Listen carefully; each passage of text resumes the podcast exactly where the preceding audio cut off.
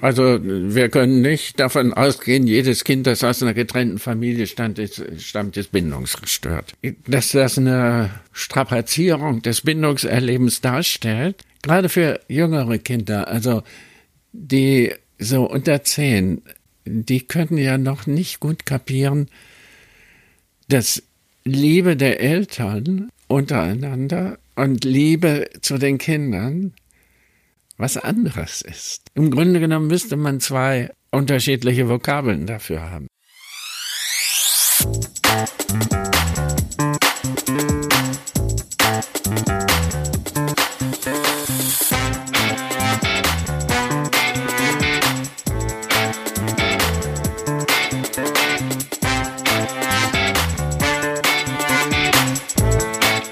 Herzlich willkommen bei einer neuen Ausgabe von Psycho trifft Coach.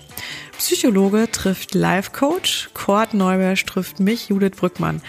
Wir sind aber nicht nur Kollegen, sondern auch Geschwister, die sich hier zweimal im Monat an den Tisch setzen und über Themen und Fälle aus der Praxis reden, als auch über die wichtigen Themen des Lebens, die bei unseren beiden Fachrichtungen auch gemeinsame Schnittpunkte bilden. Zudem laden wir immer wieder Gäste, Experten und Hörer ein, die mit uns zu bestimmten Themen zusammenkommen.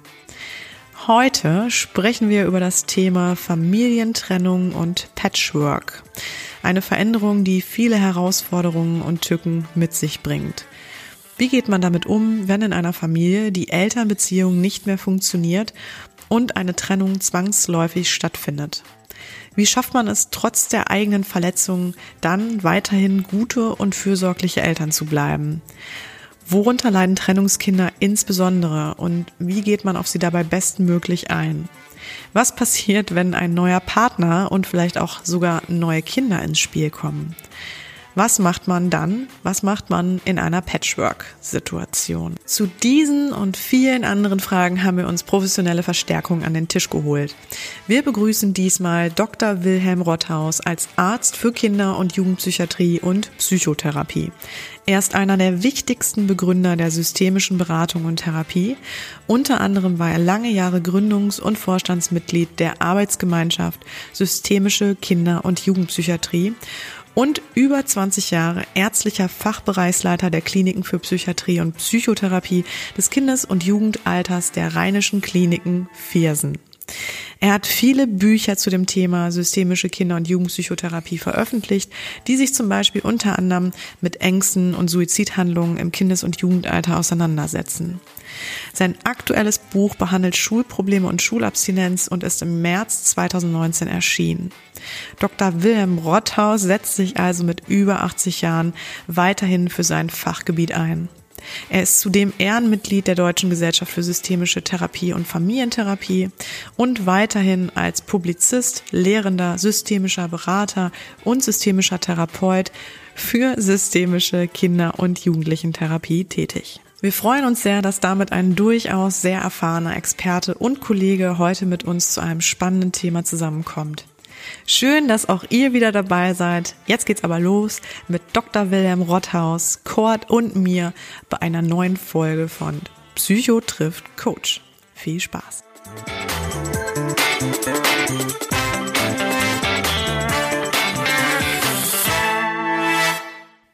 Wir sind wieder zurück mit einer neuen Folge Psycho trifft Coach. Und wir freuen uns sehr, dass wir heute zu Gast sein dürfen. Ähm, vielen, vielen Dank für die Einladung, ähm, Herr Dr. Gerne. Wilhelm Rotthaus. Wir sind bei Ihnen zu Besuch ja. und ähm, genau. Kurt, äh, ja. die Verbindung ja. ähm, oder dass wir hier heute sein dürfen, ähm, haben wir dir zu verdanken. Ja, unter anderem, ja. Mhm. Genau. Aber vielleicht willst du es deswegen noch mal ein bisschen kurz erläutern. Ja, sehr gerne. Kurz, ähm, genau. Was heute das Thema ist. Ja, genau. Ähm, ja, also Dr. Äh, Rotthaus äh, war mein Supervisor in der Ausbildung ähm, zum Kinder-Jugendlichen Psychotherapeuten und äh, ich habe immer die Gespräche sehr, sehr, sehr geschätzt und äh, ich war mal wirklich sehr, sehr äh, begeistert von zum einen halt, äh, wie Wissen vermittelt wird, zum anderen auch äh, eigene Denkanstöße zu bekommen. Und gerade bei dem Thema so äh, Stiefeltern oder Patchwork, so ein Schlagwort, ähm, das ist ja ein Thema, was halt in unserer Gesellschaftsform ähm, nicht wegzudenken ist. Und äh, von daher war mir wichtig, ja, jemanden für dieses Thema dazu zu nehmen, der sich auch gut damit auskennt. Und äh, ja, da freue ich mich sehr sehr, dass äh, Herr Dr. Rothaus da gesagt hat, dass er da sich zur Verfügung stellt.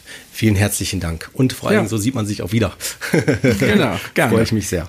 Hm? Prima. Ja. Somit ist das Thema dann schon benannt, ne? Also Stiefeltern, also so oder Situationen, Patchwork im Sinne von, ne? Wenn ähm, äh, ich weiß nicht, ob ich das schon erklären soll, ob ich das direkt abgebe. Nee, doch, ja, äh, genau, ja, Sie können das ja, gerne. Hm? natürlich auch gerne erklären, Herr Dr. Rothaus. Ja. Ja gut, wir haben heutzutage werden 50 Prozent aller Ehen geschieden. Äh, wie das so mit äh, nicht verheirateten Partnern ist, äh, ist schwer zu erfassen. Mhm. Zumindest in der Arbeit mit, in der psychotherapeutischen Arbeit mit Kindern und Jugendlichen haben wir ganz viel mit Stieffamilien oder Patchwork-Familien zu tun und ich halte es immer für ganz wichtig, dass wir das nicht übersehen. Ja. Denn mhm. häufig äh, ist dann eine reine Einzeltherapie mit den Kindern nicht wenig fruchtbar, sondern man muss den größeren Kontext mit einbeziehen.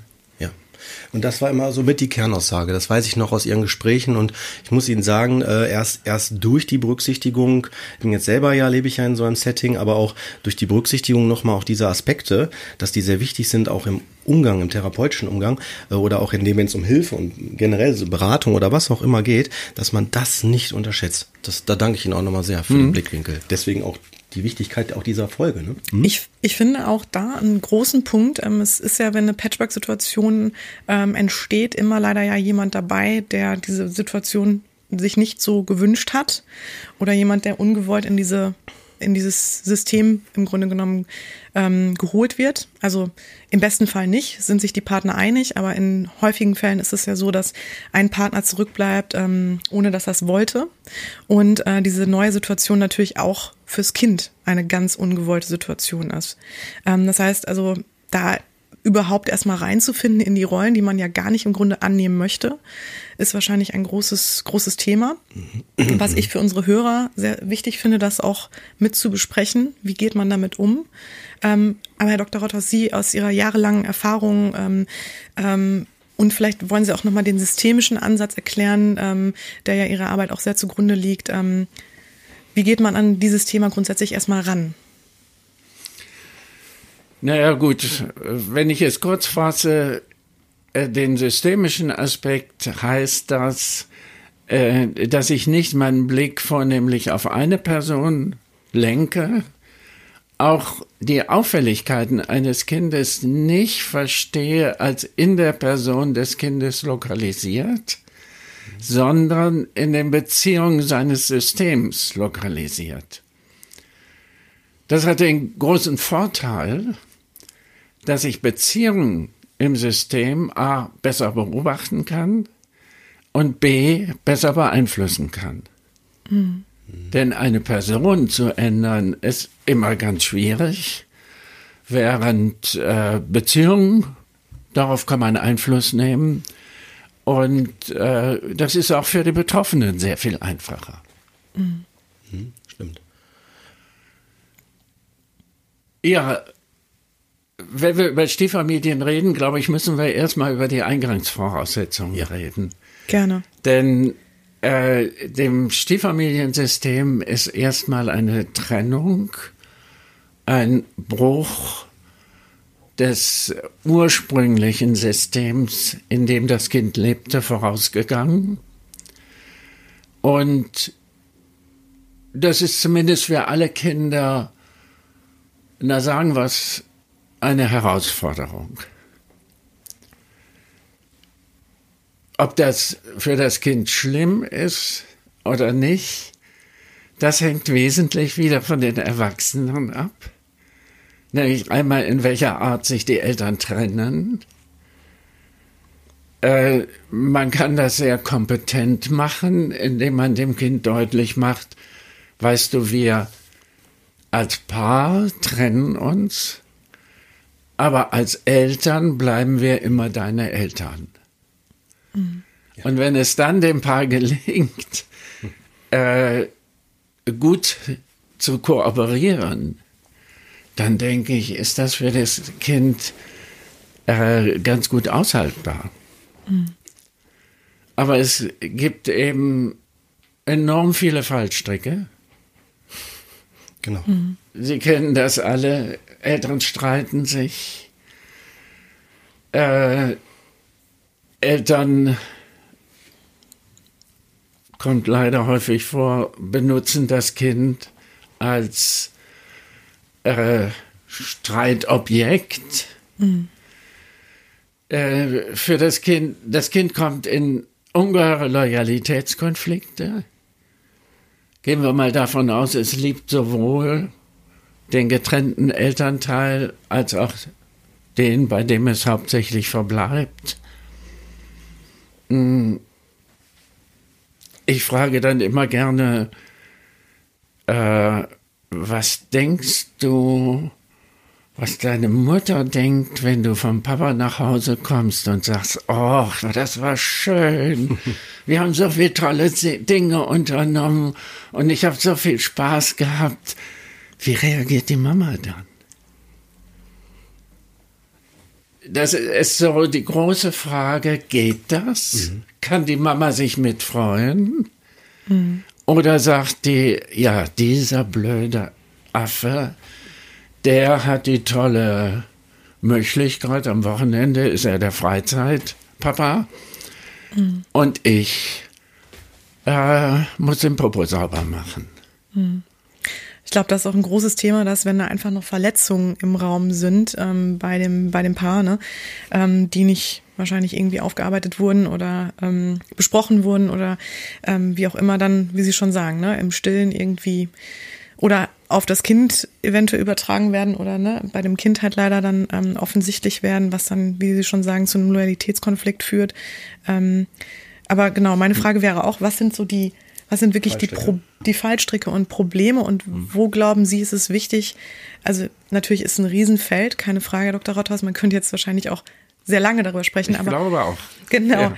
Aber wir versuchen ja immer so ein bisschen für die Hörer so ein rundum Abriss zu geben zu dem Thema, was natürlich nicht immer ganz einfach ist, aber eine Einführung, also wie ja, so oder eine, eine Einführung. Überblick, ja. so ne, genau, genau, ja, ja, weil ich würde auch am liebsten auch stundenlang, ne, so ist es nicht, ich finde das auch wichtig, ne, aber du hast schon vollkommen recht, ne, wir müssen gucken, dass wir einen Überblick haben. Wir können ja schauen, ob wir an bestimmten Stellen auch nochmal in die Tiefe gehen, mehr in die Fragen, genau. ne, genau. Hm? Ja.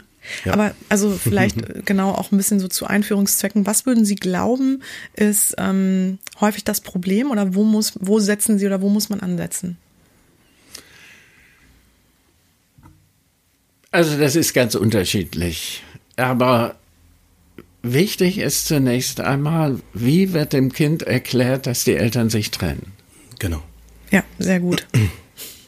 Äh, die übliche Antwort ist so, ja, weißt du, Papa und Mama haben sich nicht mehr so gut verstanden und deswegen gehen sie auseinander. Das Kind hört sich das an und denkt, aha, so macht man das also in dieser Welt. Wenn man sich nicht versteht, geht man auseinander. Dann kommt ihm der Gedanke, ja gestern, als ich so gar keinen Bock aus Hausaufgaben hatte, da habe ich mich mit der Mama auch nicht verstanden. Mhm, genau. Die jetzt? Genau. Stimmt. Mhm. Und ich glaube, das ist ganz wichtig, äh, dass man dem Kind das möglichst gut erklären muss und nicht denkt, ich habe es ihm ja jetzt einmal gesagt und das reicht für das weitere Leben. Mhm. Das Kind entwickelt sich weiter auf ein anderes kognitives und emotionales Niveau und muss eigentlich auf jedem Niveau wieder neu darüber informiert werden. Also es muss neu zum Thema gemacht werden. Mhm. Es gibt typische Reaktionen auf Trennung. Äh, kleine Kinder reagieren häufig eher resignierend. Äh, ganz kleine mit Schreiattacken und solchen Sachen. Acht bis zwölfjährige haben häufig die Idee, ja, Mama und Papa haben sich ja auch oft gestritten, meinetwegen. Mhm. Also bin ich schuld mhm. daran, dass die sich getrennt haben. Also das sind alles Themen, die man im Hinterkopf haben muss, um sie dann zu geeigneter Zeit anzusprechen und das Kind zu fragen, ja, bist du eigentlich schuld daran, dass die Eltern sich getrennt haben? Hm. Wenn er sagt nein, okay, kann man zum nächsten Thema weitergehen. Aber häufig, und acht bis zwölf ist so diese Zeit, wo Kinder solche Ideen entwickeln. Äh, deswegen muss es häufig angesprochen werden. Und Jugendliche werden erwütend. Mhm. Verstehe. Jugendliche re reagieren äh, häufig mit Wut. Die haben mir die ganze Zeit was vorgemacht. Die haben so getan vor mir, als wäre das äh, eitel Sonnenschein. Und in Wirklichkeit, das war doch alles gelogen. Hm. Ja. Mhm, genau. Also an dieser einzelnen Frage äh, zeigt sich schon so deutlich, äh, wie, ja, eigentlich wie viel man reden muss. Ja, und wie individuell das auch wirklich ist. Ne? Ganz individuell. Ja. Mhm. Ganz individuell. Wir erleben es häufig, dass Kinder auf einmal nach einer Trennung, erst war alles noch relativ gut, auffällig werden in der Schule, zu Hause. Und wenn man dann guckt, viele Kinder haben den heimlichen, manchmal auch ausgesprochenen Wunsch, vielleicht kommen sie doch wieder zusammen. genau, ne? Mhm. Und wenn sie dann irgendwie, wir zeigen ja alle mal auffälliges Verhalten. Ja. Und wenn sie auffälliges Verhalten zeigen, merken sie, aha, auf einmal telefoniert die Mama ganz häufig mit dem Papa. Wenn sie jetzt auffälliges Verhalten mal in der Schule zeigen, auch das ist ja nichts, erstmal nichts Ungewöhnliches. Da merken sie, aha, die gehen zusammen zum Lehrer. Also, und das ist natürlich nicht bewusst und geplant, aber wenn ich jetzt noch mehr Auffälligkeiten zeige, dann kommen die vielleicht wieder zusammen. Mhm.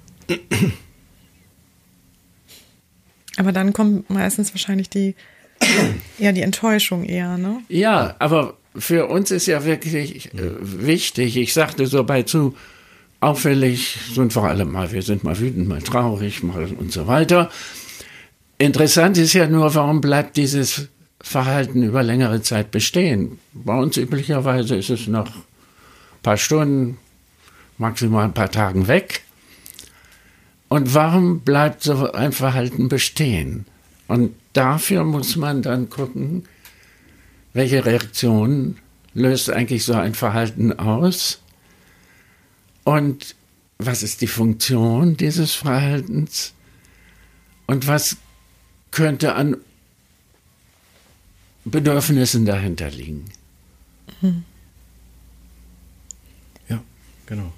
Ich finde das super gut, wie Sie es auch formulieren, weil es ist ja so, ähm, dass es ja nicht immer sofort in Richtung äh, kaputt oder schlimm Überhaupt oder sowas, nicht. ne? Genau. Sondern, wie Sie das gerade schon sagten, es ist dann an der Stelle ähm, vielleicht erstmal äh, erstmal beschreibend ähm, ein Ausdruck von der Gefühlslage, die dann ja. das Kind hat in der Entwicklung. Ne? Also ich glaube, wir denken viel zu häufig, aber das ist jetzt eine ja, ja. andere Schiene. Ja, ja. Äh, auffällige Kinder haben irgendwelche Defizite. Genau. Das denke ich inzwischen gar nicht mehr. Das ist, das ist eher ungewöhnlich. Ja. Ja. Dass genau. da Defizite vorliegen. Ja. sondern es werden Fähigkeiten einfach nicht genutzt, sie werden blockiert. Ja. Ja. Können Sie das vielleicht auch für die Hörer noch mal ein bisschen besser ausführen? Also, oder ausführen. Mhm. also tiefer ausführen, nicht besser, das ist schon so bewertend, sondern genau. Können Sie da noch mal ein bisschen näher drauf naja, eingehen? bleibe ich bei dem Beispiel. Mhm. Äh, dieses Kind zeigt in der Schule mh, mm, unaufmerksames, äh, oppositionelles Verhalten. Also äh, das heißt dann störendes, ne? Also für die, Stör die den Begriff nicht kennen, ja. störendes, ne? So, ja. Mh, hm, ja. Störendes, mhm. es widerspricht der Lehrerin ja. häufig und so weiter und so fort. Und man sollte sich hüten, dann sofort auf irgendein Defizit in der Person dieses Kindes zu gucken, sondern man sollte zu gucken, welche Funktion hat im Augenblick dieses Verhalten. Ja. Mhm. ja. ja, und das kann auf die Mitschüler bezogen sein.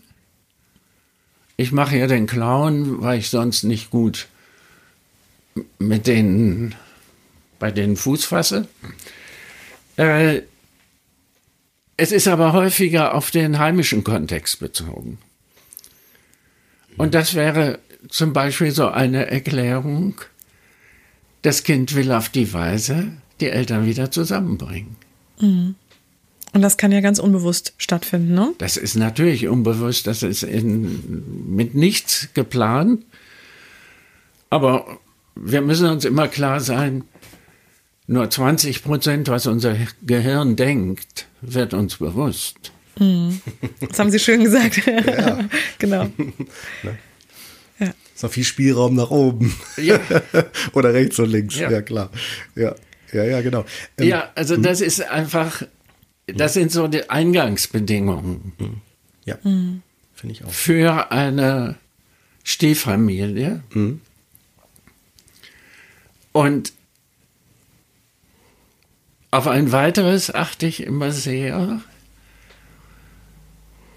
nämlich die Frage, wie lang lag zwischen Trennung und der Grund, dem Gründen der Stieffamilie. Aus welchem Grund ist das wichtig? Das ist deshalb wichtig. Stellen Sie sich vor, Sie sind eine Mutter, haben eine Tochter. Ihr Mann hat sie verlassen. Sie sind traurig, äh, und gerade wenn das Kind ein bisschen älter schon ist, natürlich reden sie. Mit dem, das Kind kommt, auch vielleicht mit dem Papa war es so schön. Und dann sagt die Mama auch, ja, es ist auch traurig, dass er nicht mehr da ist. Aber was wollen wir denn machen? Am Wochenende. Äh, wie soll ich das denn machen? Trennungen haben ja eigentlich immer zur Folge auch finanzielle Probleme. Mhm. Wie sollen wir das machen mit, wir haben nicht so viel Geld, dass du mit nach England fahren kannst mit deiner Klasse. Wie regeln wir? Also es kommt zu einer relativ engen, tendenziell partnerschaftlichen Beziehung, wenn ich auf das Beispiel zurückgreife, zwischen Ihnen und Ihrer Tochter. Und wenn das beispielsweise fünf Jahre so geht, etabliert sich da eine ganz spezifische Beziehung. Mhm. Auf einmal kommt da am Horizont so einen Typ an, den sie gut finden.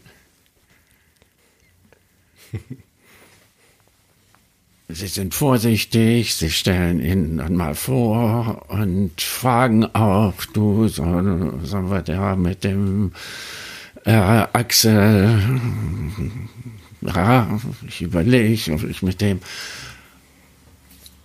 ihre Tochter meint's gut und sagt ja. Und dann zieht der Axel bei ihnen ein und sagt indirekt ihrer Tochter, hau da mal ab. Da neben der Mama, das ist jetzt mein Platz. Hm. Da hast du nichts zu suchen. Geh du mal wieder und übernimm die Rolle des Kindes. Ja, das geht gar nicht. Sehr gutes Beispiel für mich. Ja, ja, mhm. ja, ja. Genau. Ja, wie dann systemische, ja, sagen wir mal, Komplexitäten auftreten. Ja, ja. Ähm, ja. Wie, wie geht man damit dann um? Ne? Ja, das Kind war schon groß. Genau, ja, genau. Ja. Und hatte eine bestimmte Beziehung auch noch ja. entwickelt, ja. ne? Genau. Mit ja. Musste auch schon Verantwortung tragen, ne? Oder also Hat Verantwortung getragen und wir sind jetzt gar nicht in den Fall eingestiegen, dass es mit der Verantwortung völlig überfordert war. Genau. Das gibt es natürlich auch. Aber Sie hätten ja Ihre Tochter nicht völlig überfordert. Natürlich nicht. Äh, ja, ich glaube, man kann nur allen die Situation deutlich machen, dass auch der Partner, der jetzt in die Familie kommt, ein Verständnis für die ungeheure Schwierigkeit, in die dieses Kind kommt, entwickelt. Hm. Und wir haben noch nicht den Fall angesprochen, Entschuldigung, Kurt, was ist, wenn dieser Partner ja jetzt auch noch Kinder mitbringt? Ja, das sollten wir gleich, bevor es genau, zu kompliziert aber, aber, genau, Kurt, jetzt aber du mal, äh, ich weiß noch, Herr Rotthaus, Sie haben damals schon auch betont immer wieder, dass, glaube ich, ein, eines der größten Irrtümer ist, dass diese neu entstandenen Familien die Vorstellung haben, jetzt müssen wir die bessere oder dass, dass die perfekte Familie werden. Ist richtig, ne? Das war ja genau. Ein, ein also ist, ne? Äh, ich glaube, ich formuliere es immer so. Hm? Die Idee, wir sind eine ganz normale Familie. Hm? Das stimmt nicht. Normale Familie ist komisch äh, in unserer Situation, äh, wo es so viele Stieffamilien gibt. Aber ich glaube, über na, zumindest Jahrhunderte haben wir ein Bild einer normalen Familie internalisiert. Und das lenkt uns und leitet uns und das spielt eine große Rolle. Und wenn es jetzt zur Gründung einer Stieffamilie kommt, erstmal einer einfachen, dann ist es natürlich ganz entscheidend, wie tritt der neue Partner auf kommt er rein und sagt, hoppla, jetzt bin ich da und jetzt könnt ihr glücklich sein und so weiter und so fort. Und das verstehen Kinder als Aggression. Mhm. Mhm. Weil das ja nicht die, die Wirklichkeit ist, die sie erlebt Nein. haben. Ne? Das kennen Nein. sie ja nicht. Ne? Nein, ja. Da, das ist ein Illusion, ne, oder? Ja, ja, ein Einbruch. Ja, als wenn jemand eine Tür aufbrechen würde und sagen, so jetzt bin ich hier ja. und alles ist prima. Ja. Mhm. Ich habe jetzt beispielsweise einen Fall, äh, da ist der Vater gestorben. Nach kurzer Zeit tritt der Stiefvater auf. Die Mutter ist aufgrund ihrer Trauer noch sehr überfordert. Und er übernimmt das gesamte Regime. Das kann ein Kind sich nicht gefallen lassen. Mhm. Das muss sich wehren und muss in Widerstand gehen. Ja, das hat das was zu tun mit dem Begriff, den erkläre ich sofort, der Parentifizierung zu tun, dass äh, Kinder in die Rolle des äh, Partnerersatzes gehen, also dass die auf so eine Ebene gehoben werden. Ist das mit einer der Gut, Gründe? das war bei dem Beispiel eben, das war solch eine Parentifizierung. Ah, okay. hm. Hier ist es einfach die äh, Art, wie jemand in die Familie kommt. Hm. Gut gemeint häufig. Auch von dem leiblichen Elternteil oft sehr eingeladen. Gerade Frauen werden von leiblichen Vätern gerne sehr eingeladen, doch jetzt mal die ganze Familie mhm. äh, zu leiten. Mhm, genau. Ich erinnere mich an eine Frau, die hat, ja, ihr Verhalten fand ich entsetzlich. Die Frau hat mir unendlich leid getan. Die ist in die Familie gekommen und schilderte, also mit der verstorbenen Mutter, das war ja gar nichts. Es war nicht sauber in der Familie, in dem Haus. Die Kinder kriegten nicht jeden Tag warm zu essen. Und nein, und ich habe jetzt mal für Ordnung gesorgt. Mhm. Die Kinder kriegen zweimal warm zu essen. Und die Kinder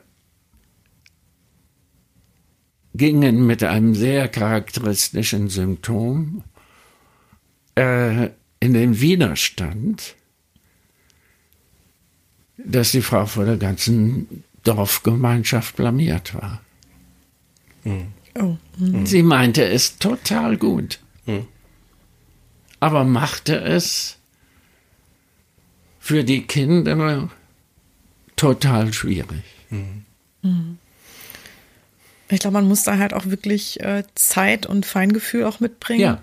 und auch wirklich dieses, diesen Respekt und die Wertschätzung einfach auch ähm, allen Betroffenen in dem System mitbringen, ne? weil das hat sie ja in dem Fall nicht gemacht und dann noch der verstorbenen Mutter keinen Respekt oder keine Wertschätzung ja. gezollt, bei, bei Kindern, die ja noch im Grunde in der Trauer mhm. stecken. Ne? Ganz genau. genau. Ja. Ganz genau. Ja. Mhm. Ich würde, ich würde vorschlagen, dass wir vielleicht, jetzt sind wir ja gerade an dem Punkt, wenn halt wirklich dann eine, eine, äh, eine, eine Stiefelternperspektive hinzukommt in die, in die Familie. Ähm, ich denke, da sollten wir auch äh, weitergehen. Also im ja. Sinne von, was wäre jetzt zum Beispiel, äh, wenn jetzt zum Beispiel diese Familie ein neues Kind erwartet? Ne? Weil äh, hinzu kommt auch noch, ich meine, äh, hab, ich habe es ja Anfang schon gesagt, dass ich selber ja in einer Patchwork-Situation äh, lebe und ähm, das ist etwas, was ich auch in, in den ganzen Therapien nochmal wieder wahrnehme, was ist vor allen Dingen dann auch, ne, wenn in beiden äh, Familien neue Kinder dazukommen und aber aus der Ursprungsfamilie, also ähm, der, äh, nur ein Kind vorher war. Ne? Mhm. Ne? Welche Rolle nimmt das dann ein, ein ne? zwischen den beiden Welten? Ne? Ich glaube, das mhm. sind so wichtige Perspektiven, die, die Dynamiken, die wir da, denke ich, auch mit äh, ansprechen sollten innerhalb der Konstellation. Und dann auch natürlich die Frage, äh, wer hat welche Aufgabe? Wer darf was sagen? Ne? So, solche. Mhm. Das fände ich noch wichtig. Hm? Da gibt es ganz äh, feste Rollen, die in 90 Prozent etwa leiblicher Elternteil und Stiefelternteil übernehmen. Insbesondere wenn es so mit dem Kind ein bisschen schwierig ist, übernimmt der Stiefelternteil die Rolle klare Regeln. Hier muss mal äh, müssen auch mal Konsequenzen ausgesprochen werden. Und hier muss mal wieder Ordnung hin. Der leibliche Elternteil, ob Frau oder Mann, völlig wurscht, sagt vielleicht noch, ja, aber in Wirklichkeit signalisiert er dem Kind, ach, das arme Kind hat den Papa bzw. die Mama verloren. Es hat es doch so schwer. Ich hab's nicht geschafft, die erste Ehe zusammenzuhalten. Mit dem darf man nicht so streng sein. Und zumindest heimlich, lass den Papa mal reden, wir nehmen jetzt mal einen Stiefvater, äh, wir machen das schon. Mhm. Der Stiefvater merkt, dass seine Aktionen nicht helfen und macht das nach dem Motto, viel Priel hilft viel, mehr davon. ja. Also Watzlawicks Problem des Mehr desselben. Die Mutter macht auch mehr davon. Diese Rollen in Supervision die brauchen mir häufig gar nicht zu erzählen, wie der Stiefelternteil sich verhält und die Stiefmutter sich verhält, sondern ja. das ist sozusagen, geschieht zwangsläufig. Wie ein Naturgesetz, schon fast. Ja, ja, ja. ja fast ja. wie ein Naturgesetz. Und wenn das eskaliert, dann führt das am Ende zu einem Ausstoßungsprozess, dass entweder die Kinder oder der Stiefelternteil ausgestoßen wird. Der Stiefelternteil sagt dann schließlich, ich reiße mir hier was für deine Kinder auf. Und jetzt entscheide dich. Entweder die Kinder oder ich.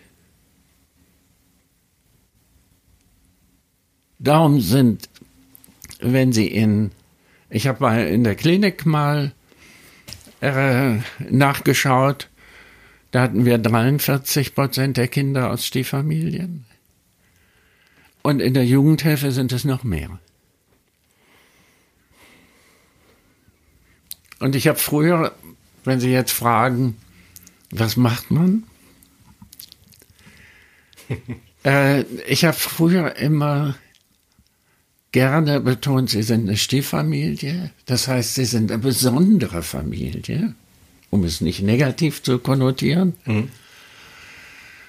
Äh, irgendwann sagte mir, und ich hatte nicht Patchwork, fand ich blöd. Irgendwann sagte mir in der Supervision jemand, ja, Patchwork ist doch toll. Patchwork ist Work. Denn die Rettung ist nur, dass die beiden Eltern, leiblicher Elternteil und Stiefelternteil, kontinuierlich miteinander reden. Mhm. Womit wir wieder bei der Kommunikation super, sind. Super, ja. finde ich, auf den Punkt gebracht. Ja. Die Verantwortung, ja. es gibt die Verantwortung. Also, ne, also Antwort, Verantwortung äh, beschreibend gemeint. Also, dass es wirklich äh, wie Pflanzen sind. Pflanzen, die man auch immer gießen muss. Ja, Pflegen muss, sonst gehen sie ein. Aber reden drüber, wie viel darf ich bei deinen Kindern sagen? Und wo setzt du die Grenze? Mhm. Mhm. Aber Sie haben was Wichtiges gerade gesagt. Sie dürfen aktiv dran und, ne? oder würden Sie sogar sagen, Sie müssen oder Sie sind ein Teil davon. Sie dürfen aktiv dran teilnehmen oder das sagt man, Sie sind nicht die Eltern? Kann man das? Das kann müssen man nicht? die Partner entscheiden. Ah, okay. Das heißt, muss also da individuell. Gibt's, da gibt es keine Regeln. Okay. Das müssen die Partner entscheiden, wie sie das regeln wollen. Und ich habe mal eine Sendung äh, zu Stieffamilien im Radio gehört konnte das leider nicht aufnehmen. äh, da sagte ein Stiefvater, ah, ich habe eine wunderbare Familie. Aber wissen Sie, wenn wir nicht jeden Abend reden, dann geht es spätestens seit nach drei Tagen schief. Mhm. Mhm. Und er sagt manchmal, bin ich angestrengt, habe eigentlich keinen Bock mehr, möchte nur Beine hochlegen und ein Bier trinken. ja, durchaus legitim. Ja. ja. ja. Aber er sagte, wenn wir das nicht tun, geht's schief. Und äh, seitdem benutze ich Patchwork mhm. gerne. Ja. also Patchwork ist Arbeit. Mhm. Zusammenarbeit. Mhm. Ja, und immer wieder muss geklärt werden, bis zu welchem Grade darf ich und soll ich erziehen und an welchem Punkt sagst du, nee, mein Lieber, das sind meine Kinder und da hast du nichts mit am Hut. Mhm. Und das sprechen natürlich auch Kinder oft auf, aus, äh, dass die sagen, du bist ja nicht mein Papa. Du hast mir gar nichts zu sagen. Genau. Mhm. Ja. Also das erstmal in einem im Grunde genommen ganz einfachen System. Mhm. Aber absolut sozusagen festgeklopfte Rollen. Mhm. Genau. Ja. Ja, wo sie auch, finde ich jetzt ganz deutlich mal so ein systemische Probleme aufgeführt haben, ne? Und mhm. was sie auch gerade gut äh, beschrieben haben, dass man nicht direkt äh, die Persönlichkeit in Frage stellen sollte, dann zum Beispiel auch bei den Kindern, sondern da wirklich im System mhm. hinschauen muss, ja. ne? Was, was sind da ja. die Themen, ne? Ich schätze auch ihre Wortweise, ja. Ne, dass sie da, sie sagen halt nicht so negativ äh, belegen, sondern auch als äh, konstruktiv, als herausfordernd. Ne? Sie sprechen viel von herausfordernd, finde ich auch gut. Ne? Was ist, es, es bringt es auf den Punkt so finde ich. Ne? Ja. Die, die, die, die Möglichkeiten, die Freiheitsgrade, ne? die Möglichkeit, was zu, ver zu verändern, zu beeinflussen. Ne? Hm? Genau. Und hm? die Komplexität wird natürlich noch mal größer, wenn jetzt ja. der äh, nicht leibliche Elternteil auch als leiblicher Elternteil in Erscheinung tritt. Genau. Mhm. Also dann muss die Mutter bei dem Kind des Partners, wie viel darf ich da erzählen, wie viel darf ich da sagen? Bei meinen Kindern bin ich in erster Linie zuständig. Bei seinen Kindern ist er in erster Linie zuständig. Und jetzt können wir die Komplexität nochmal erhöhen. Die beiden kriegen ein gemeinsames Kind. Mhm. Jetzt genau. sind sie auf einmal beide für dieses Kind zuständig. Mhm. Vor allem finde ich da ja wirklich spannend und ich glaube, das war das, was du auch gerade so an, ansprechen wolltest. Ne? Äh, welche Rolle übernimmt dann das gemeinsame Kind? Ne? Und welche Rolle, Rollen nehmen noch die, ja, weit, also die Ursprungs- oder die Kinder aus den ursprünglichen Familien ein? Ne? Ja. Mhm. Ja. Ich hatte gestern die Situation,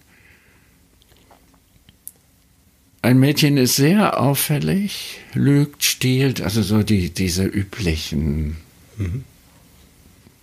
Auffälligkeiten, die zwar lästig sind, 14-Jährige, und freut sich wahnsinnig auf das, den Säugling, den die Mutter noch im Bauch trägt, also, der aber bald geboren wird. Mhm und ist völlig fixiert darauf, dass sie den versorgt. Ah ja. Sie hat lange Zeit mit der Mutter alleine gelebt.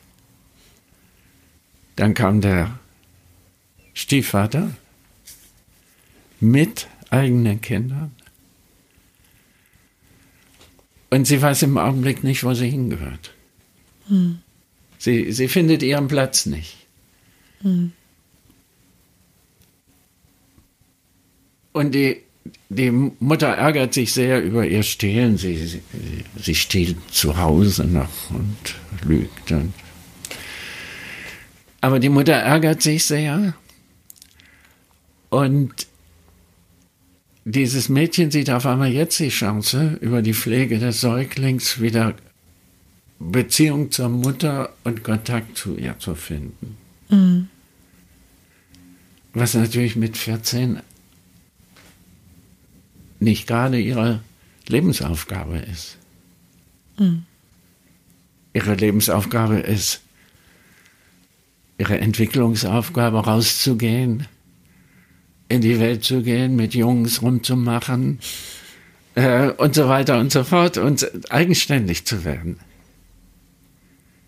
Es steckt ein ungeheures Potenzial an schon zu erahnenden Schwierigkeiten drin. Mhm. Definitiv, ja. Wo auch, finde ich, wieder natürlich ganz klar die Eltern gefragt sind, ne?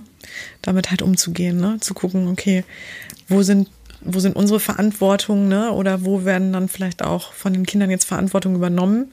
Ja. Ne? Bei den Mädchen dann, dann zum Beispiel, äh, welche sie gar nicht übernehmen müsste. Genau, ich formuliere es immer so, Eltern sind meist ein wichtiger Teil der Lösung. Ja, um überhaupt nicht in irgendwelche Schulddiskussionen reinzukommen. Mhm.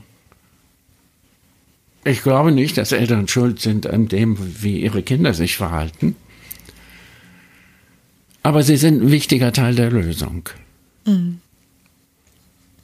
Worauf ich auch gerne mal zu sprechen kommen würde, wenn das okay ist, ähm, ist dieses Thema des Hin- und Hergerissenseins, also wirklich diesem logistischen Part auch. Ähm, das Kind hat ja kein ein, eines Zuhause mehr oder das eine Zuhause, sondern ist ja immer irgendwo zwischen den Welten. Und ähm, wie Sie schon sagten, wenn dann auch zum Beispiel bei einer, bei dem einen Partner, bei dem einen Elternteil sozusagen ähm, eine neue Familie gegründet wird, bei dem anderen vielleicht auch, dann hängt man ja noch extremer zwischen den Welten oder noch gefühlter zwischen den Welten. Ähm, aber genau, wie würden Sie sagen, Herr Dr. Rotthaus, ist es sinnvoll, ähm, sich aufzuteilen oder da irgendwie ein Modell zu stricken, ähm, was vor allem ja dem Kind ähm, gut tun würde? Ich meine, das ist wahrscheinlich sehr individuell, ich weiß, aber haben Sie trotzdem eine Idee, ähm, weil Sie das einfach über die Jahre hinweg gemerkt haben, dass da immer wieder Problemstellen sind, was helfen kann? Gut, also wenn ich Sie richtig verstehe, sprechen Sie so die Frage an, wie soll man die Betreuung eines Kindes nach einer Trennung, Scheidung regeln? Genau. Äh, traditionell hatten wir in Deutschland hier ja das Prinzip, äh, das Kind soll in einem System verankert sein und im anderen System zu Besuch. Verstehe. Das ist diese zwei Wochen oder Wochenregel, Wochenendregelung. Ja, ne? genau. genau. Okay. Ja, genau. Dann, das kann auch sich auf Ferien ausdehnen und so weiter. Aber äh, so die Systemzugehörigkeit, das Erleben von Systemzugehörigkeit, äh, haben wir immer sehr betont. Okay. Also ich schließe mich da durchaus mit ein. Jetzt gibt es ja Länder, die in viel stärkerem Maße so ein Wechselmodell praktizieren. Eine Woche bei dem und eine Woche bei dem. Mhm. Und das scheint in vielen Fällen gut zu klappen. Nach allem, was ich äh, ja in dem Fall mehr gelesen als erlebt habe, scheint das in vielen Fällen sehr gut zu klappen. Ist nicht ganz billig. Inwiefern? Naja, wenn das Kind beispielsweise in jeder Familie ein Zimmer hat, mhm. wo es seine Sachen hat und so weiter und so fort, äh, ist ja einigermaßen aufwendig. Ich glaube, bei den meisten Familien in Chorweilung oder so sind solche Modelle schwer zu realisieren. Mhm. Ja. Aber insofern bin ich da offen zu gucken und ich vertraue immer sehr, und das ist ja so eine systemische Grundhaltung unserer Partner in den Gesprächen, also die, die uns aufsuchen, sind die Experten für ihr Leben. Und eigentlich können die nur entscheiden, welches für sie die richtige Lösung ist. Ja. Also die Eltern. Mhm. Ja. Ja, die Eltern, ja. genau. Und äh, würden Sie sagen, ist das bei Trennungskindern, äh, egal in welcher Form sie leben, dieses Gefühl von äh, eine Heimat zu haben, also einen Ort zu haben, generell eine Herausforderung? Oder ist das, also das fände ich nochmal eine ganz spannende Sache, ne? wie das Also wie gesagt, ist, ne? äh, ich war immer der Überzeugung, es ist wichtig, wo ist mein primäres Zuhause? Aber ich muss mich einfach von vielen Erfahrungen und Berichten belehren lassen, dass so ein Wechselmodell, dass das ja nicht mhm. bietet, genau, auch gut ist. Mhm, okay, also das ist auch da wie so eine, dass es an zwei Orten ein Zuhause ja. gibt. So, ah, okay. Ja. Mhm, okay. Ich weiß nicht, wie das. Ich glaube, bei ganz jungen Kindern wäre ich vorsichtig. Mhm. Also sagen wir Kleinkindern. Also, mhm. Damit, da wären Sie vorsichtig mit diesem stetigen Wechsel. Ja. So verstehe ich Sie. Okay. Ja. Mhm. Und ich glaube, es ist mit Jugendlichen nicht ganz einfach.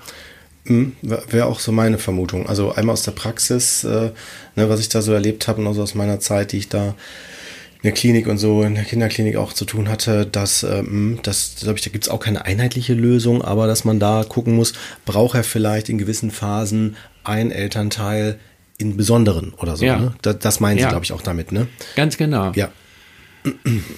Ich glaube, gerade wenn es problematische Entwicklungen in der Jugendzeit gibt, ist ja elterliche Präsenz ungeheuerlich wichtig. Ja, klar. Und zumindest die Gefahr, äh, dass dann das äh, kümmer du dich doch oder kümmer du dich doch, äh, ja, wenn man mal abends, wenn der Jugendliche sich überhaupt nicht an die Regeln hält, dass er um 12 Uhr von der Disco zurückgehen kommen soll, dass man halt mal in die Disco gehen muss und sagen, du, ich warte vor der, auf der, Tür, vor der Tür auf dich. Also Das da, sind ja keine, ja, keine Schmankerl, die man gerne macht. genau. ja, Aber äh, manchmal sind die notwendig, ja, um zu zeigen, du wirst mich nicht los. ja, genau. Ja, Ich bin immer deine Mutter, ich bin immer dein Vater ja, und du kannst machen, was du willst. wir sind da. Ich bin immer da. Ja, Beziehung. Ne? Ja. Beziehung. Ja. Bindung, Bindung und Ja, ja. ja. Ja, ja.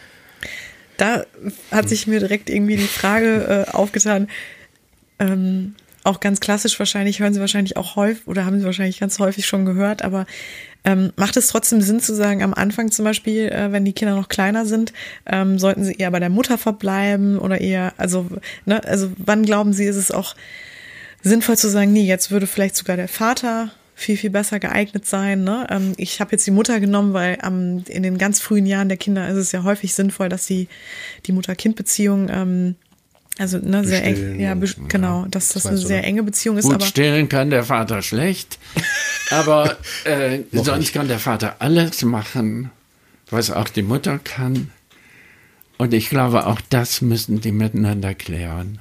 Also ich meine, auch da ist es wirklich ganz individuell zu betrachten, ähm, wer sinnvoll ist Ja. äh, und wer nicht. Okay. Ich glaube, es ist eher wichtig, dass, dass die Bindungs- oder Beziehungsperson dann da ist. Ne? Also, Ja. dass es die gibt. Diese, Ja, ja. Diese, genau. Ja.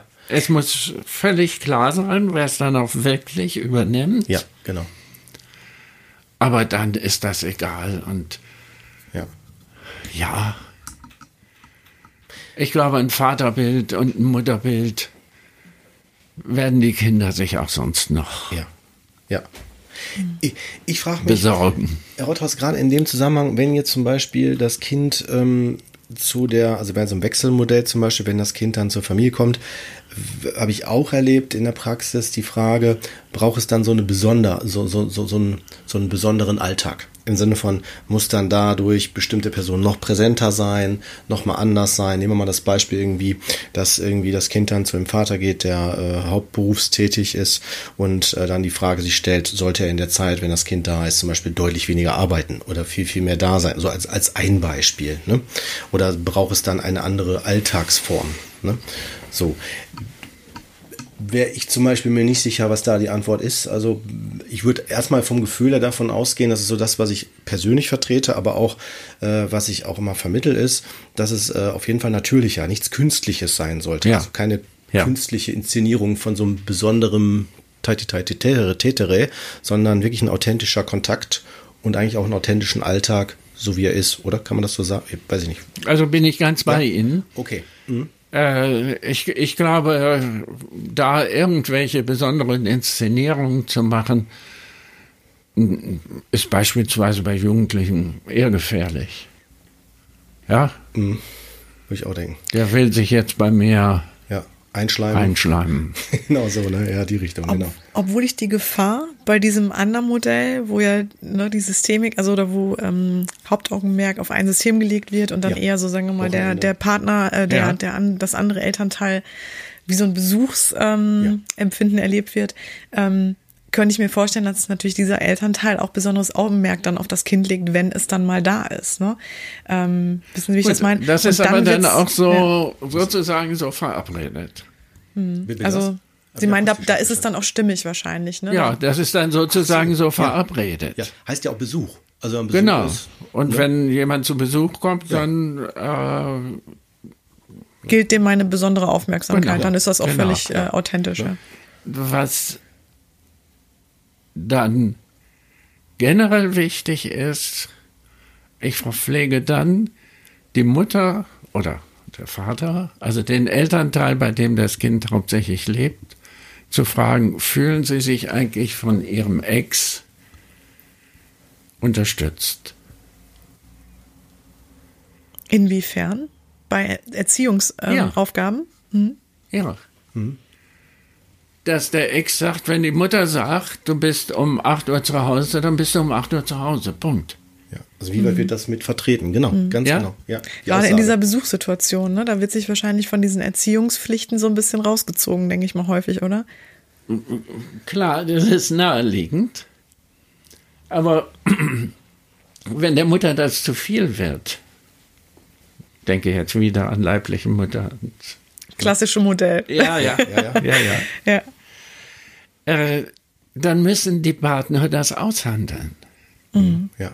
Also dass sie an einem Strang ziehen, kann man sagen, ne? So Ja. eine Meinung vertreten, ja. Also Ja. ist das für die Mutter erträglich, dass jedes Wochenende, egal wie viel Geld rausgeschmissen wird, um vielleicht schnell mal zum Nürburgring zu fahren und da äh, es gibt, glaube ich, gar keine Rennen mehr, aber egal. Ich, ich glaube, wir haben verstanden, worauf Sie hinaus wollen. Ja, Ja, ne? Also wirklich ganz besondere Highlights quasi unternommen werden. Und, Ja. ja. Und wenn der Mutter das stinkt, dann müssen die miteinander drüber reden. Ja. Sie sprechen vor allen Dingen, glaube ich, den Punkt an der Elternebene, dass man auf Ja. der Elternebene, sagen wir mal, in eine Richtung geht ne, und nicht gegeneinander arbeitet Ja. oder ne, so, genau, das ist das, weil das ist, glaube ich, fürs Kind sehr, sehr schwierig. Dann, Und nicht dem Kind sagt, das finde ich blöd, dass der Papa immer äh, Geld rausschmeißt, dass Ja. er nicht zum Nürburgring, also äh, an die Nordsee nach Holland fahrt. Mm. Das ist keine Ansprache an das Kind, sondern das müssen die Eltern miteinander regeln. ja. Ich würde noch auf, auf eine andere Sache hinweisen, äh, die ich ähm, gut kenne, ist das Thema, gerade wenn es so über die Übergangszeit geht. Ich sag mal, das Kind geht jetzt äh, nach der Schule direkt zu den anderen oder so oder wird, wenn es kleiner ist, noch dahin gefahren zu dem anderen. Habe ich das aus eigener Erfahrung miterlebt, aber auch durch, durch begleitete Kontakte, ähm, dass die Kinder wie so ein gedankliches Umswitchen schon so sich drauf einstellen, schon im Auto gedanklich. Also man merkt, dass die Kinder sich gefühlt verändern. Ne? Ich glaube, das ist mir nochmal wichtig zu betonen. Ich denke, glaube, das sehen Sie ähnlich, dass das dann nicht auf eine Auffälligkeit im Sinne von, äh, was ist mit dem Kind los oder so zu werten ist, sondern eher, dass es, glaube ich, wie so eine Art Umstellen, so eine Einstimmung ist, ne? schon so eine Art Vorbereiten auf diesen Weltenwechsel, wenn man so will, ne? Ja. dass man in andere, Ja. in eine andere Welt geht. Ne? Ja. Wie eine Also- Atmosphärenveränderung. Ich stelle mir das gar nicht leicht vor, ja. aber vielleicht ist es auch ein gutes Training. Ja, genau. Würde ich auch so sehen. Auch, glaube ich, mit der Schule, ne? Dass es in der Schule oder auch wenn die viel in Gedanken sind, äh, dass sie vielleicht auch, dass die Noten sich eine Zeit lang erstmal verändern können oder so, dass es nicht direkt hinweist auf, oh Gott, Auffälligkeiten oder Schwierigkeiten, sondern dass das auch, glaube ich, mit ein Nebeneffekt sein kann durch so Trennungssituationen. Ne? Natürlich. Genau, das ist auch nochmal Ja. wichtig, ne? dass Ja. man da glaube Ja. ich, dass man das auch nochmal Ja. sagt. Ne? Da habe ich auch interessante Studien zugelesen, dass das, wenn es vielleicht eine Zeit lang über ein paar Schuljahre oder über eine gewisse Zeit, sagen wir mal, vielleicht notenmäßig deutlich nach unten geht und vielleicht um eine Note in allen Bereichen als Beispiel, dass es aber dann über die Zeit wieder kompensiert oder auch aufgefangen werden kann. Ne? Ich glaube, sowas, ne? Fand ich interessant so. Ist ganz logisch eigentlich. Wie gesagt, das Kind steht in jedem Fall vor einer Herausforderung, das zu regeln. Ja. Und dass das manchmal wichtiger ist, wenn es in der Schule sitzt, darüber nachzudenken, als darüber, ob man Ecstasy mit CX oder XC schreibt. Äh, Liegt da nah, ne? Ja. ja.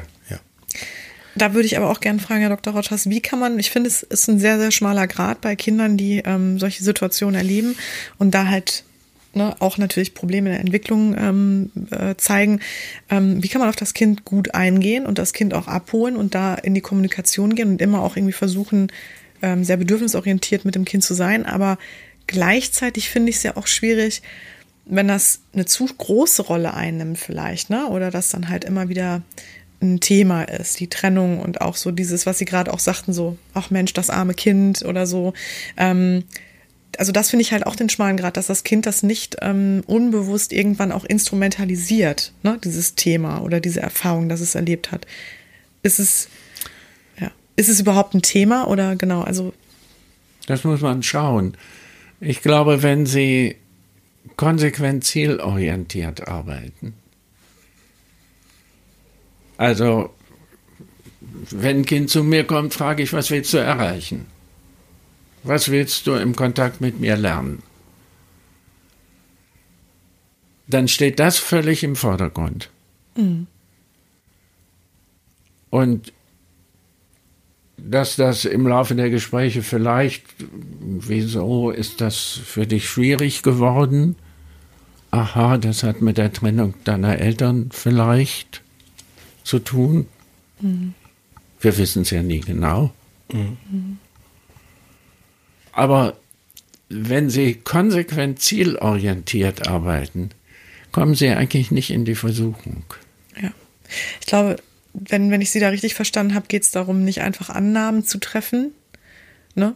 Also das ist die, das ist die Trennungssituation, was mein Kind da gerade belastet, sondern wirklich das Kind zu fragen, ähm, wo möchtest, was möchtest du gerne erreichen und wo ist gerade für dich das Problem, ne? Ja. Und, okay. Ja, wo willst du hin? Ja. Das ist die Blickrichtung nach vorne. Ja. Und das ist die Blickrichtung von Kindern und Jugendlichen nach vorne. Was, genau Das haben Sie dem- gut gesagt, ja. Finde ich auch. Und an dem Punkt stelle ich mir so die Frage, gibt es eigentlich ein Alter, äh, in dem man sagen sollte, jetzt sollten die Kinder auch in der Wahl, wo ein Kind vorwiegend sein möchte, mit einbezogen werden, dass die das mit Unbedingt. Ja. Ab wann würden Sie sagen, macht das Sinn? Ach ja, das kommt auf das Kind an. Okay. Äh, ich glaube, Kleinkindalter wahrscheinlich nicht, ne? nein. Nein, nein. Nein, vor allem muss man sich hüten, du entscheidest das. Hm, verstehe. Das geht nicht. Das ist ein guter Punkt. Weil dann ist die Verantwortung beim Kind. Ne? Ja, Ja. das geht überhaupt Ja. nicht. Aber was hast du für Wünsche? Was möchtest du gerne? Und deine Wünsche werden wir nach Möglichkeit berücksichtigen. Hm, genau. Äh, das kann man sicher ab zehn Jahren fragen. Hm, so ungefähr. So, Ja. ja. ja, genau. Ja, ja, klar. Weiß, was Sie meinen. Hm. Mit elf werden die heutzutage ja praktisch Jugendliche. Ne? Ja. Und, äh, fände ich auch noch wichtig, leibliche äh, Eltern, würden Sie sagen, dass die nochmal eine andere Präsenz auch haben sollten gegenüber diesem äh, Kind aus vorheriger Ehe oder, also, also ich glaube, jeder weiß jetzt, was ich meine. So, sonst erinnere ich mich in den Ausführungen, wer wer ist. Ähm, äh, sollten die nochmal eine andere Präsenz haben, auch eine zeitliche Präsenz als die, sagen wir, Stiefeltern oder kann man das? Ich weiß nicht, ob das zeitliche Präsenz ist, aber ich glaube, aus der Rolle, ich bin die Mutter, ich bin der Vater, kommen Sie nicht raus. Ja, gut. Ja. Das bleiben Sie ein Leben lang, Ja. wo Sie auch leben. Gibt es auch keine Konkurrenz, keinen Ersatz, sondern Nein. es ist so, genau. Ist mir Nein. immer wichtig zu betonen, auch für die Hörer. Ne? Es, es gibt da, genau, ja, Ja? ja, genau. Also ich glaube, dessen sollte man sich bewusst sein. Selbst wenn man, ich kenne einen Kollegen, der dann gesagt hat, offensichtlich können wir Erwachsenen das nicht. Was können, ja. unsere Beziehung, unsere Elternbeziehung leben. Und er hat dann ganz konsequent gesagt, ich werde den Kontakt für die nächsten drei Jahre abbrechen. Also ich, nur, dass ich sie richtig verstanden habe, zu dem Kind. Oder, Zu seiner Ex ja, und zu dem Kind. und zu dem Kind, okay. Ja. Das ist auch ein wichtiger Punkt. Mhm. Ja, Finde ich genau, den Fall finde ich jetzt auch mal sehr interessant. Genau, was zieht das für das Konsequenzen? ist sehr hart, Ja, Aber er sagte, das ist immer noch besser, als wir streiten uns ständig. Mhm. Und wir scheinen es nicht zu schaffen. Mhm. Weil dann sind wir da an dem Punkt, was Sie eingangs sagten, dass ein Kind nachher zur Plattform wird, so missbraucht wird, emotional für, so auf den Rücken des Kindes umgangssprachlich. Und ne? der hat heute eine tolle Beziehung zu seinen Kindern. Also, Schön, wahrscheinlich, ja. also könnte man ja so ein bisschen das Fazit daraus ziehen, es geht wirklich darum zu entscheiden, was ist gesund für uns, das System und fürs Kind. Ja. Und egal welche Entscheidung dann getroffen wird, ist die legitim. Ja, Ja. Okay. ja. Ja. Und ich weiß nicht, wie Sie das sehen, Herr Rotthaus. Ich würde aus eigener Erfahrung sagen, äh, es ist immer wichtig, gerade bei so weitreichenden, langfristigen Entscheidungen, äh, vor allem wenn man noch hin und her gerissen ist und das jetzt nicht einfach nur so emotional als Kurzschlussreaktion zieht, macht es immer Sinn, sich auch sonst auch äh, beraten zu lassen oder begleiten zu lassen. Ne? Oder würden Sie sagen, generell, guckt ihr mal, macht mal oder wissen Sie, also wenn es zum Beispiel um so eine Frage geht wie Kontaktabbruch, meine ich jetzt, also so Ja. weitreichende Entscheidungen, ne? Oder ne, sowas. Oder wie, se- wie positionieren Sie sich da? Ja, ich glaube sogar, dass im Grunde genommen müsste man Stieffamilienprophylaxe anbieten. Ja, genau. Ja, Allen ja Beteiligten. haben Sie recht. Mhm. um die so ein bisschen, ja, in dem Fall kann man das sagen, zu coachen, Ja, ja, mit dieser Situation verantwortungsvoll umzugehen. ja. Ich glaube, damit können wir Kindern äh, sehr viel Leid ersparen. Ja. Wenn das irgendwie möglich wäre, das in solchen Situationen an Eltern, die sich trennen, heranzubringen. Ja. Dass Sie sich Hilfe holen. Mhm. Ja. Wäre auch eine Frage gewesen, die ich Ihnen gerne gestellt hätte, nämlich ähm, ob Begleitung in dem Prozess, jetzt einmal in dem Trennungsprozess, als auch in dem, ne, in dem Prozess des wirklichen Lebens, ähm, ob da Begleitung eine große Rolle spielt. Jetzt haben, haben, haben Sie das beide schon gesagt. ähm, haben Sie denn das Gefühl, als Experte auf dem Gebiet, dass es da schon gute Anlaufstellen gibt? Oder ähm, jetzt auch wirklich konkret zum Beispiel für Hörer, die solche Fälle erlebt haben oder in solchen Situationen stecken, ähm, gibt es da schon gute, gute Felder? Also ich glaube, es gibt sicher da gute Gelegenheiten. Es gibt Beratungsstellen für Eltern, Kinder, Jugendliche, für Eltern in Trennungssituationen und so weiter. Ich, ich glaube, Ja. Äh, diese Möglichkeit, sich da etwas äh, beraten zu lassen, mir gefällt dieses Wort beraten. Ja, ja, ich verstehe, was Sie meinen. Nee. Ja, ja. Also dann denke ich immer so sehr an Ratschläge und Ratschläge sind auch Schläge. Ja, ja. Ich als Coach, ähm, genau, ich bin ja auch weg von dem ganzen Beraterkonzept, genau, Ja, weil man, ja. man gibt ja im Grunde, man zeigt ja Strukturen auf und genau, man ist ja, weniger beratend, wie Sie das gerade gesagt haben. Ähm, ich habe Ja, auch das wenn man- Gefühl, dass schon viele Kollegen auch in diese Richtung gehen. Ne? Also Wenn man Beratung als Prozess versteht, also Prozessberatung, ja, dann ist das okay. ja, Und dabei immer im Sinn hat, meine Kunden sind die Experten für sich. Genau. genau, Experten ihres eigenen Ja, Lebens. ja. Genau, haben Sie, haben Sie gerade auch schon schön gesagt, das sage ich meinen Klienten auch immer. Ja, das ist so. Gut, Ähm, das ist gut. Diesmal kam der Hinweis auf die Uhr von dir, Kurt. Ja, tatsächlich, Aber ja. Ich habe wirklich noch zwei Fragen, äh, die, die du auch, glaube ich, notiert hattest, ähm, die ich ganz wichtig finde, nochmal zu stellen. Und zwar ist es äh, das eine, ähm, haben Sie das Gefühl, Herr Dr. Rotthaus, aufgrund der Erfahrung, die Sie halt mitbringen, ähm, Trennung oder auch Patchwork, erlebte Patchwork-Situationen, ähm, schaffen die irgendwie Bindungsproblematiken oder die, ja, sagen wir mal, Unfähigkeit oder Schwierigkeiten, ähm, ne, selber sich auf Bindung und intakte Familien einzulassen? Kann man das so sagen? Also grundsätzlich sicher nicht. Würde ich auch sagen. Ich glaube, es geht eher Also darum, wie die Beziehung- wir können nicht davon ausgehen, jedes Kind, das aus einer getrennten Familie stammt, ist, stammt, ist bindungsgestört. Natürlich, ja. Genau. Äh, dass das eine Strapazierung des Bindungserlebens darstellt, gerade für jüngere Kinder, also die so unter zehn, die können ja noch nicht gut kapieren, dass Liebe der Eltern untereinander und Liebe zu den Kindern was anderes ist. Im Grunde genommen müsste man zwei unterschiedliche Vokabeln dafür haben. Mhm. Das, das stimmt. Ja, ja stimmt. Ja. Äh, Liebe zu den Kindern ist unendlich. Also nicht endend. Aber dass es nun mal zwischen Partnern zu einem Ende kommt, gut. Das ist so. Aber das ist schwer für Kinder zu verstehen. Wenn bei denen die Liebe aufhört, dann hört die Liebe der Mama zu mir, des Papas zu mir vielleicht auch auf. Ja. Aber Sie würden ja auch wahrscheinlich die Meinung vertreten, wenn man als Paar nicht mehr funktioniert, sollte man ja auch nicht nur der Familie wegen zusammenbleiben, oder? Das ist Nein. wahrscheinlich auch eine häufige Frage, die kommt, ne? Nein, äh, ich glaube, Eltern sind ja auf der Meinung, wir streiten uns zwar viel, aber die Kinder merken das gar nicht. ja. ja, stimmt, das ist immer noch so ein Mythos, ja. Ja. ja. mhm. Kinder sind ja sind, äh, Beziehungsfachleute, weil ja, sie sind ja darauf angewiesen. Als Kind bin ich auf die Beziehung zu meinen Eltern angewiesen. Hm. Ja. Je jünger ich bin, umso äh, elementarer ist diese äh, Angewiesenheit. Also haben Kinder ungeheuerlich feine Antennen für Beziehung. Mhm. Ja. ja.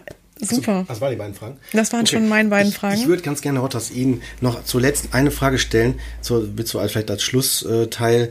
Wenn Betroffene jetzt zuhören, hätten Sie da eine Empfehlung oder irgendetwas, was, was würden Sie denen äh, ja, Empfehlung ist schon wieder, geht so in Richtung Ratschlag, da wollte ich nicht hin, sondern mehr, was würden Sie vielleicht im Sinne von Mut machen oder irgendwas, so, ne, so als Impuls, was würden Sie denen mitgeben?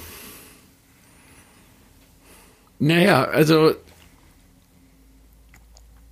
ich würde Ihnen sagen, Sie sind die Experten für Ihr Leben. Sie wollen irgendwie eine neue Lebenskonstellation aufbauen, mhm. wie auch immer. Mhm. Und dafür braucht es sehr viel Austausch, sehr viel Kommunikation.